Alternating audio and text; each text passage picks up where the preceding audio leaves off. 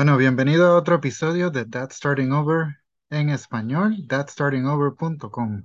D-A-D-S-T-A-R-I-N-G-O-V-E-R.com. Hoy con ustedes tienen al coach Gustavo y al coach David, directo desde Bolivia. David, ¿cómo te encuentras hoy? Hola Gustavo, dos semanas sin hablar y sin hacer un podcast, así que ya era momento. Bueno, pues hoy estamos enviándolo a YouTube y en el mismo lo enviamos también al podcast. Eh, eso es así, le pido disculpas este, aquí en la Florida con lo del huracán, pues no, no hemos podido grabar nada, pero hoy les tenemos un tema, eh, les tenemos un... Picante. Un tema picante, esa misma es la palabra que estaba buscando. Hoy vamos a discutir cuáles son esas señales que nos dan las mujeres cuando hay infidelidad, cuando hay otra persona.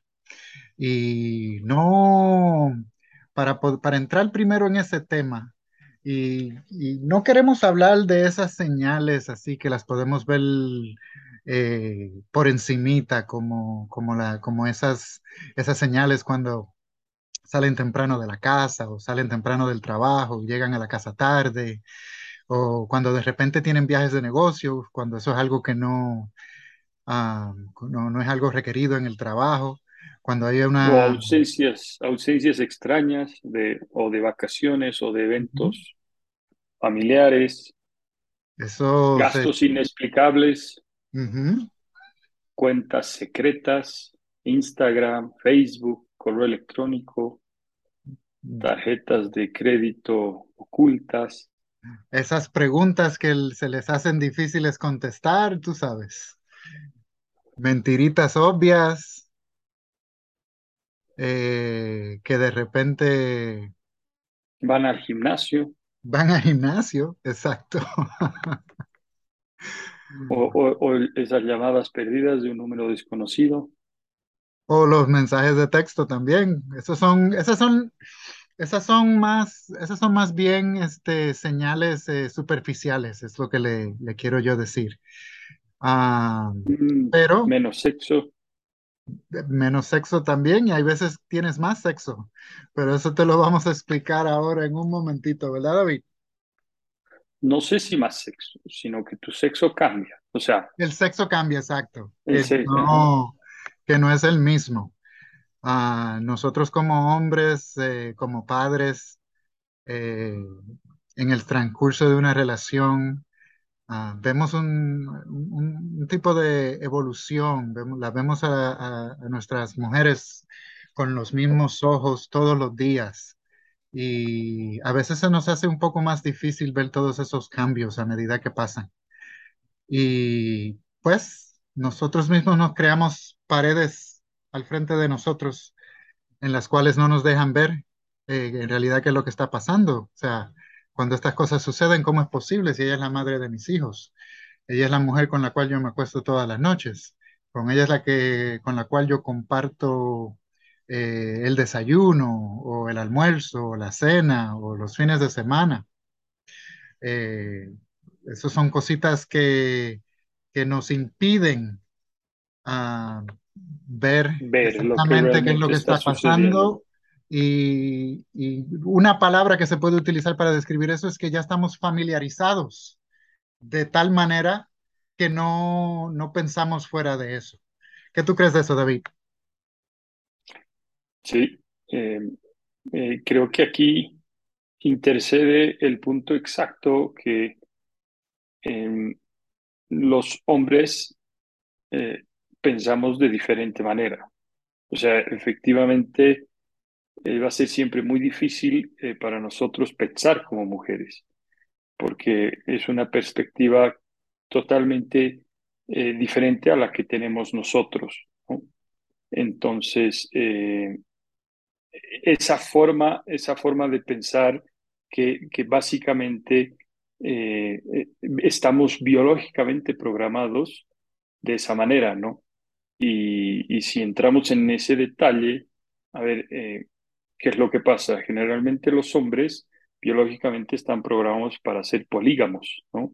Es decir, que mm, eh, físicamente siempre queremos muchas eh, mujeres y diferentes, y son una de las razones por qué generalmente para el hombre es más fácil, por ejemplo, ver pornografía o, o poder visitar un club de striptease, o de repente es que estás, pasa una mujer muy simpática delante tuyo y no, no, no se te hace problema verla.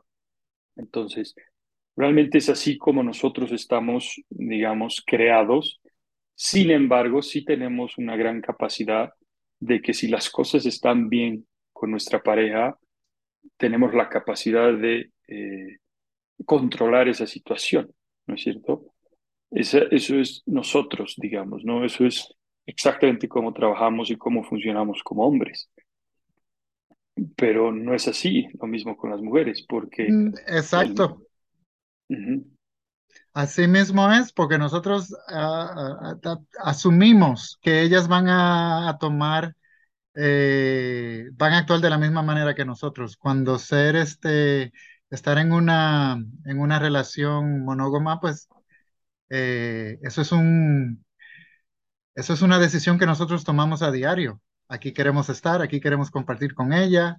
Eso es lo que la sociedad nos ha dicho. O sea, es una, una decisión que tomamos a diario y y por esa familiarización, por esa domesticación por la que, en la cual pasamos a, a medida que pasa el tiempo con una mujer, eh, pues no nos damos, no nos damos cuenta. O sea, una mujer no va a hacer las cosas con su propia mano, eh, no va a ver pornografía, no va a tener los mismos escapes que puede tener un hombre bajo el mismo techo, en la misma relación.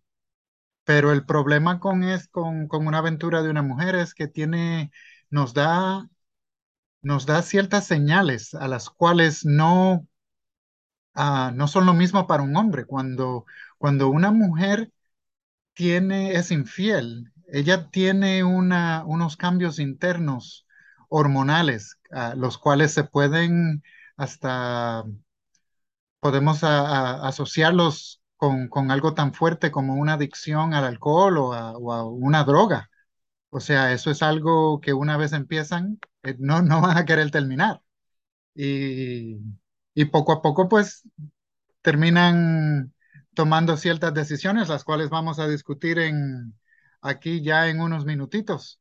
Ah, pero las otras cosas que pueden pasar a, a una mujer son ciertos cambios en la vida, como tener, conseguir un mejor trabajo, que le den una promoción en el mismo trabajo, que pierdan un padre o que pierdan a una madre, la muerte de, de alguien, ah, que son eventos que, que le pueden cambiar la, la vida a una mujer, inclusive hasta, hasta perder la pérdida de, de un embarazo son cosas que pueden, que le darían a una mujer una perspectiva diferente acerca del propósito de su vida y del propósito de su relación con su hombre.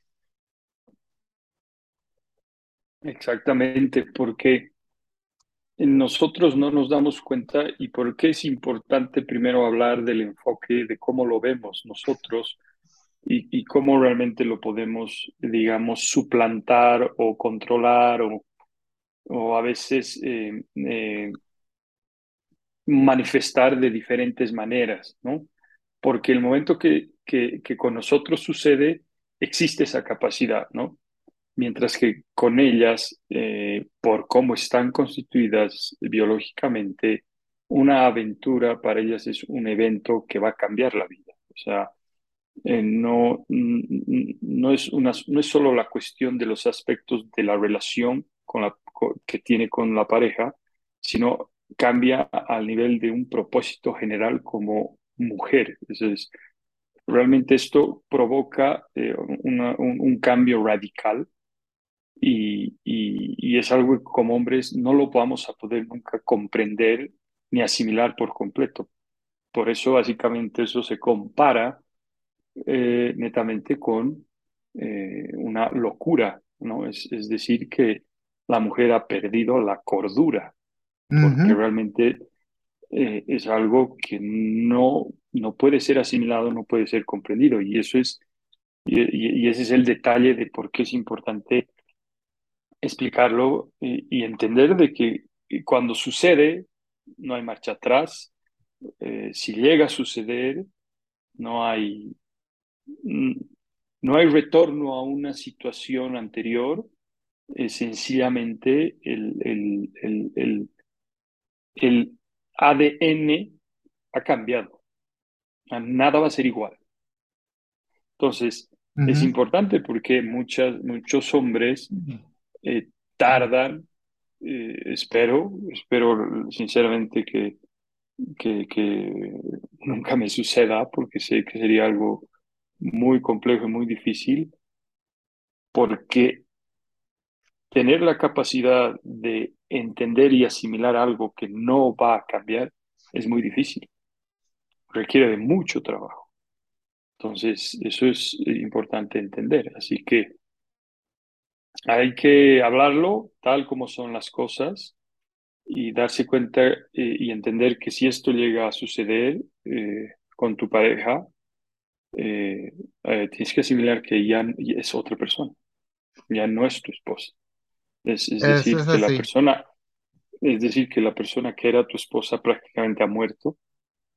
Esa es la primera cosa, ese es el primer punto que estamos, vamos a hacer hoy, David, que pasa más tiempo lejos de la familia, porque todos esos sentimientos nuevos que ella tiene ahora, eh, cada vez que están bajo el mismo techo, pues la, la van a poner a pensar, ¿y qué hago aquí? Estos pensamientos la, van a llevar a, quien ella era antes y no a quien ella era, a quien, quien ella es hoy y, y, no, no los va a poder asociar con la mujer que ella quiere ser ahora. Sí. Entonces, es otra persona, al final es casi como vivir con un extraño. Y, y, va a comenzar, a, va, se va a ver con nuevos comportamientos, que es efectivamente eh, la nueva realidad en la que ella está entrando, ¿no? Entonces empiezan nuevos hábitos o se generan excentricidades que de repente van supliendo a la persona que era antes, ¿no? Es decir, porque ahora ella tiene esa energía de relación nueva. Claro, y, es, y trae consigo mismo un conjunto completamente nuevo de, de, comportamientos que en realidad, eh, si escuchas este podcast y, y, y puedes indagar sobre esto son comportamientos totalmente predecibles, ¿no? O sea, si ya está, en esa situación, es, es, ya sabes, muy, es muy probable que sepas por dónde va a ir, porque al final, o sea, hay tanta información al respecto de cómo funciona esto que ya se sabe más o menos por dónde va. Sí, el segundo punto eh, la, segunda señal a la cual queremos hablar en, un poco más de detalle es que ella de repente actúa más joven. No solamente las mujeres entienden que a medida son menos atractivas a medida que, pasa el tiempo. Hay un libro que se llama eh, A Billion Wicked Thoughts, un billón de pensamientos eh, sucios. Es que se llama el libro, donde unos ingenieros pusieron toda la información de, lo que buscamos en el Internet y le estaban tratando de buscar un, significado. Un hombre encuentra a una mujer más atractiva a la edad de 23.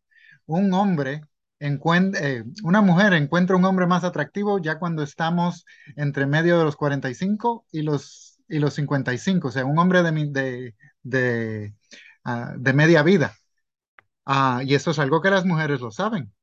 Ah, o sea que para cuando de repente empiezan a actuar de una manera más joven, cuando su esposa, cuando su esposa tiene una aventura, se encuentra en las primeras etapas del, juego de, de aparentamiento con, la otra persona, pues ella sabe que, el reloj ya sigue, sigue tocando y ella va a querer tratar de ser tan coqueta y verse lo, lo más joven lo más joven posible para mantener a su compañero nuevo seguro.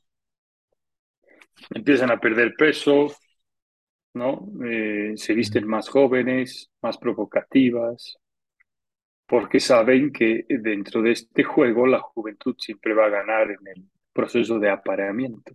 Entonces ella está en ese plan de impresionar a, la nueva persona y, poder establecer una relación eh, con esa nueva persona, ¿no? Entonces, como decíamos, todo este proceso es muy predecible. Exactamente. todas las, mujeres, todas las mujeres que eh, eh, se atreven y que rompen ese límite para estar, ser infiel y estar con otra persona, siguen este proceso. Sí. Entonces, en el inicio de la relación es cuando empiezan a ver que, que, este, otro, este otro hombre es, es, es mejor consideran que es mejor, entonces se requiere de su tiempo, de su trabajo y esfuerzo para poder ganárselo. Sí, y, bueno, David. por ende, son más sexuales. Y eso es algo que ellas lo saben muy bien.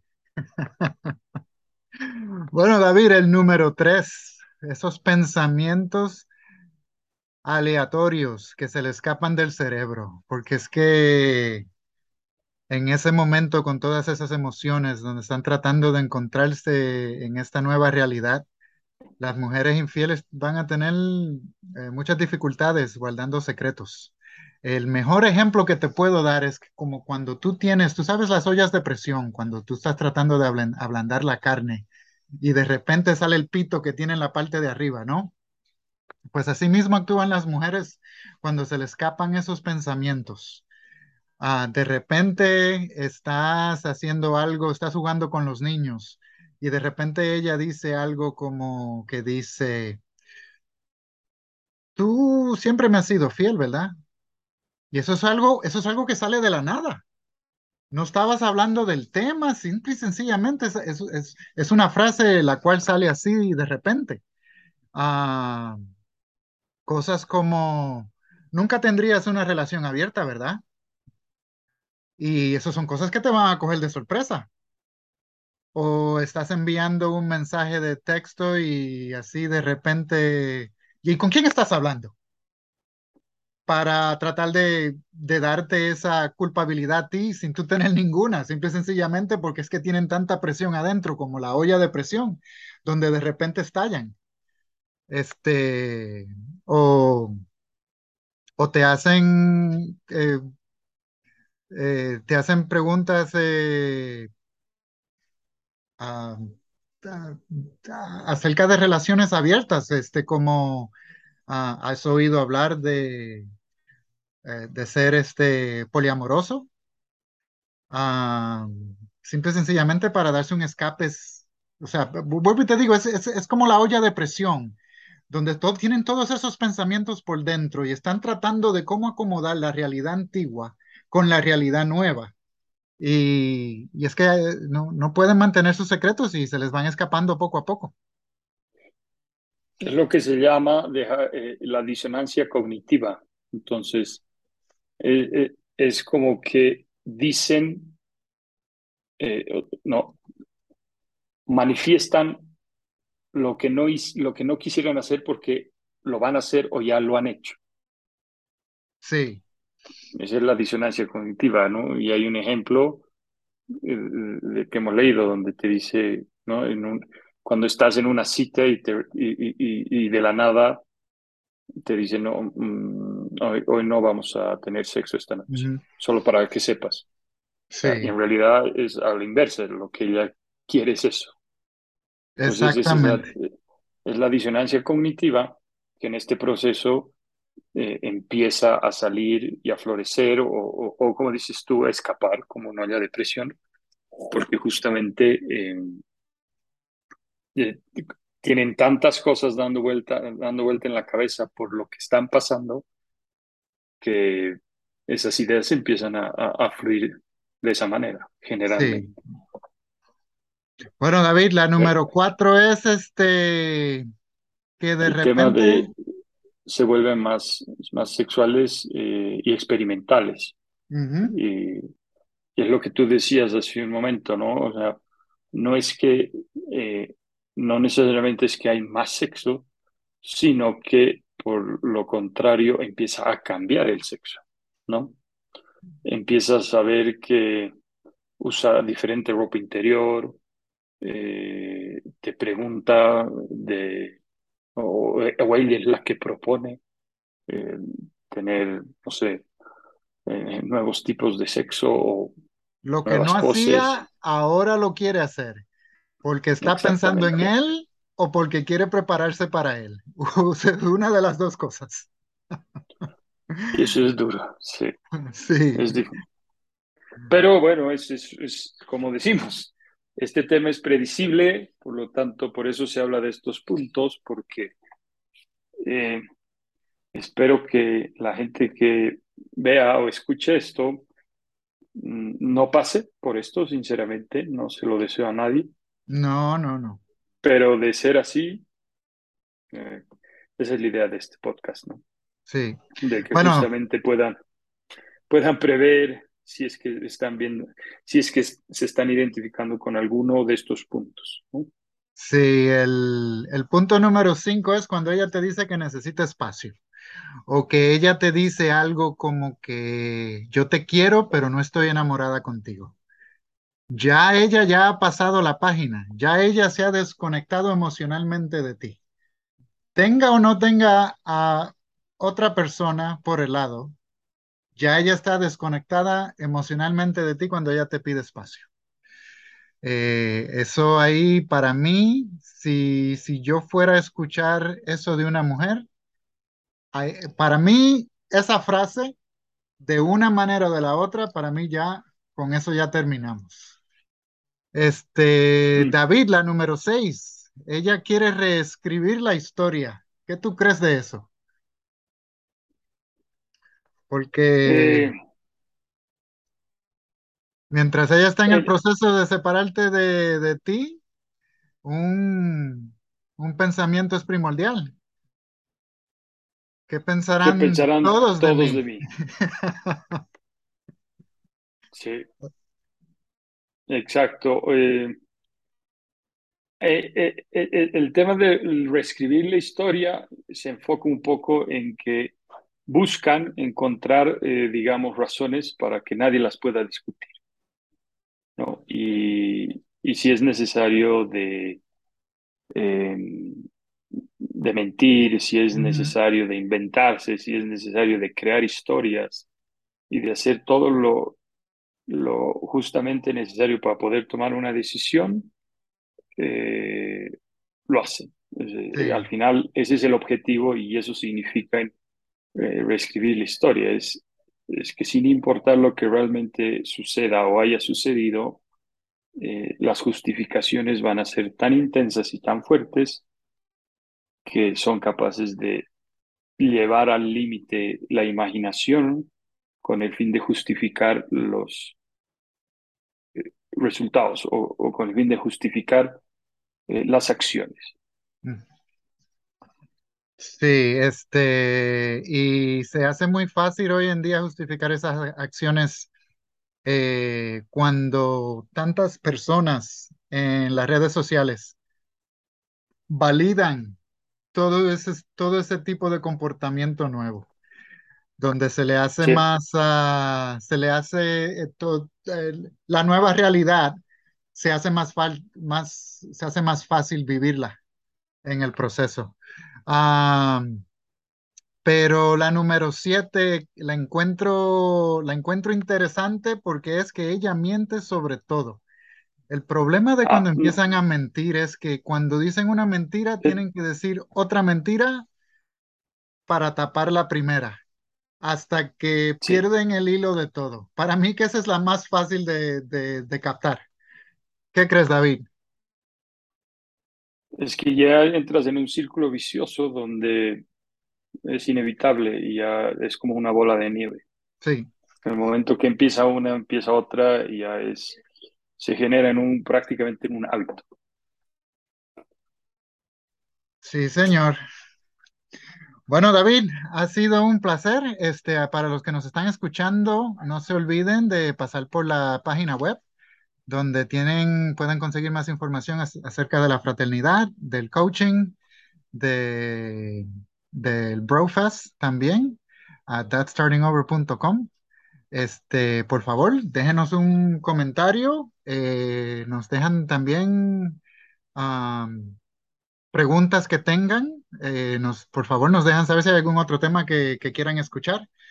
Eh, ¿tienes algo más que añadir, David?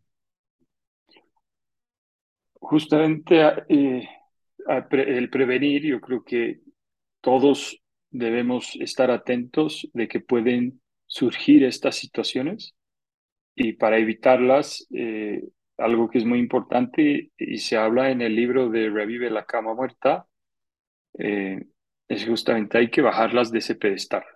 Sí, señor.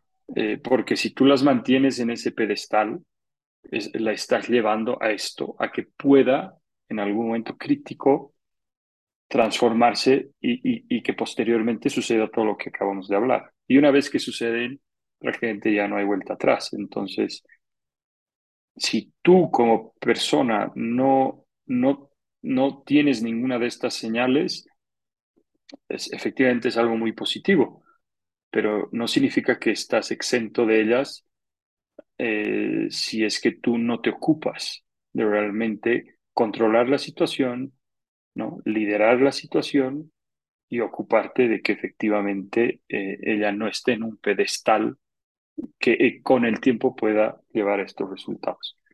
Entonces, por un lado, por el otro lado, se tiene que hacer mucho trabajo eh, y creo que ambos son difíciles. la diferencia está en cuál de las dificultades quieres elegir. Eso es así. Bueno, David, ha sido un placer. Hasta la próxima. Y ya saben, muchachos, eh, thatstartingover.com. Este, ahí pueden conseguir más información acerca de la fraternidad, del coaching y, y de Brofest. La fraternidad es un grupo de hombres que está en, en, todas las partes del mundo, siempre disponibles para darles ideas, ayudarlos con cualquier problema y así podemos cargar el peso de la vida eh, juntos ah, y no lo tienes que hacer solo. Bueno, David, hasta la próxima. Estamos en contacto, Gustavo. Un abrazo. Igual, igual.